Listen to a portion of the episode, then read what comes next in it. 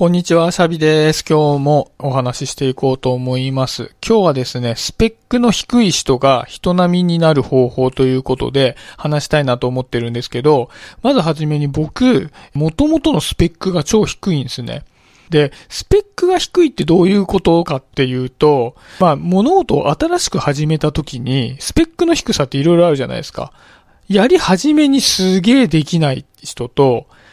出来上がりの状態ですごいできない人と、伸びるスピードが遅い人と、いろいろいると思うんですけど、僕は一番最初に言った、一番最初のスペックがめちゃくちゃ低いタイプなんですね。例えばですけど、新入社員で10人入ってきましたって言ったら、大体ビビリかビリから2番目だったりするんですよ。初めがもうポンコツこの上なかったりするんです。で、大体これは何をやってもそうなんですよね。一番初めにポンコツグループに入ってるのは間違いないんです。で、だからこそ、ポンコツのまんまでいるわけにはいかないので、そこから真ん中まで人並みまで行く努力っていうのを結構してきていて、で、それはなんかひたすらに頑張るとかそういうことではなくて、仕組みにすることである程度解決することができたなと思ったんで、その話をしていこうかなと思ってます。で、まあ、自己啓発本とか YouTube で、まあ、スキルアップの方法的なのは結構載ってたりして、まあ、例えば YouTube とかだと一流の人がやる5つの習慣とか、成功するための3つの方法とか、そういうのは載ってると思うんですけど、それって真ん中から上に行くための方法だったりするので、で、そういうのってなんか朝そういう本を読んだり、YouTube を見たりして、メンタルをプラスに持っていくみたいなことだったらいいと思うんですよね。やっぱり胸のすく思いがするというか、今日もやるぞって気になるのでいいと思うんですけど、なんか実生活においてはやっぱり初めてやることっていうのは往々にして出てきてて、初めから真ん中より上みたいな人ってあんまりいないと思うんで、まあ低い状態から真ん中になるための方法っていうのは知っておいた方がいいなっていうところで、まあこれあくまで僕がやった方法というかやってきた方法ということなので、まあ一つの例としてもし参考になったら嬉しいなっていうところなんですけど、これには3つの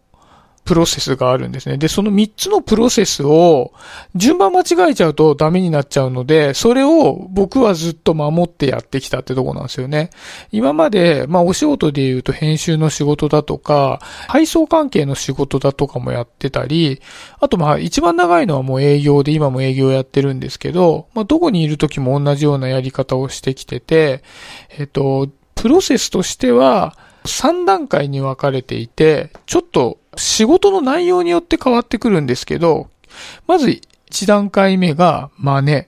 2番目が分解、3番目が自分内図。で、この自分内図のところは、えー場合によっては省くになることもあります。で、ちょっとこのやり方について説明しようと思うんですけど、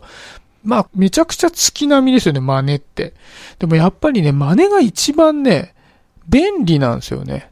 要するに。だって、そこに前からいる人が、そのやり方がいいと思ってやっていて、で、できてるわけじゃないですか。ってことは、それをそのままコピーしてしまえば、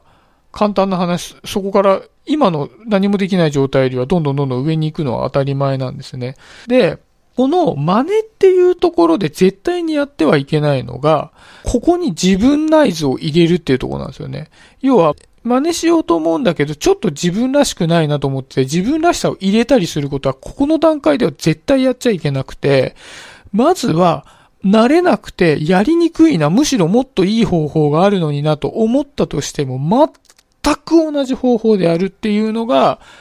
コツかなと思ってて、これはなんかそのプロセス系のまあ事務みたいなものでもそうだと思いますが、営業みたいな人それぞれやり方が違うようなことでも、完全に、まあ、このやり方は当てはまってるなと思ってて、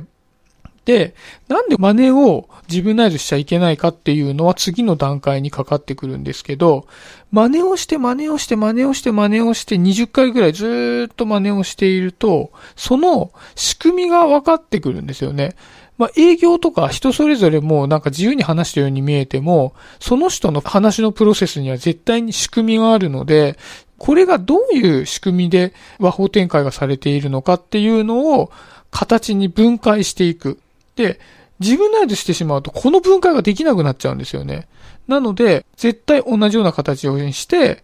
真似をして、真似をしたものを分解していくっていうのが必要です。で、この段階では人並みに全然慣れないと思います。だってその人と全く同じやり方できないから、やっぱり、まあ、相当ハマんない限りは、この時点ではまだダメなんですけど、分解して仕組み化したら、その中で自分がすごく苦手だなっていうピースが見えてくるんですよね。これは初めに自分内図してしまうとわけわかんなくなっちゃうんですけど、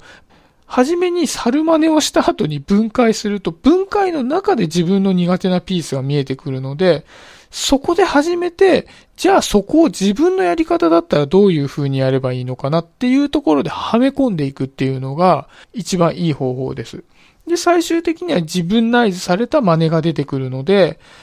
それがきちっと真似したものが自分内図されたものが型として出来上がったら必ず人並みにはなれます。で、ただ一つ、この時に気をつけてほしいのが、やっぱりその真似って必ずしもすごいできる人の真似をする必要はこの段階ではなくて、すごい人っていうのはちょっと抽象化しづらかったりするんですよね。やっぱりいろんな細かい工夫とかを重ねすぎていて、初めのペーペーの人間にはちょっとどういうやり方をしてるのかわかんなかったりするので、変な話わかりやすいそこそこの人でいいんですね。そこそこの人でやってみるのがポイントです。で、もうそれで真ん中まで行ってしまえば、結構自由にいろいろ変形できるので、そこからどんどん自分内図の幅を広げていけばいいだけなので、最終的には真似の部分なくなっちゃうかもしれないですけど、真ん中まで行くまでっていうことで言うと、今のプロセスでできるかなと思います。で、さっき自分内図のところで2つに分かれるって言って、自分内図と省くがあるって言ったんですけど、これは、例えばですけど、効率重視の仕事。まあ、さっきの、まあ、事務作業とかもそうですよ。私、配送関係してた時ってまそうなんですけど、スピードと正確性がただただ求められるものに関しては、ここに省くっていうプロセスを加える必要があって、まあ、真似をしてやり方を分解するんですけど、分解して自分内図をするのはいいんですけど、そこで、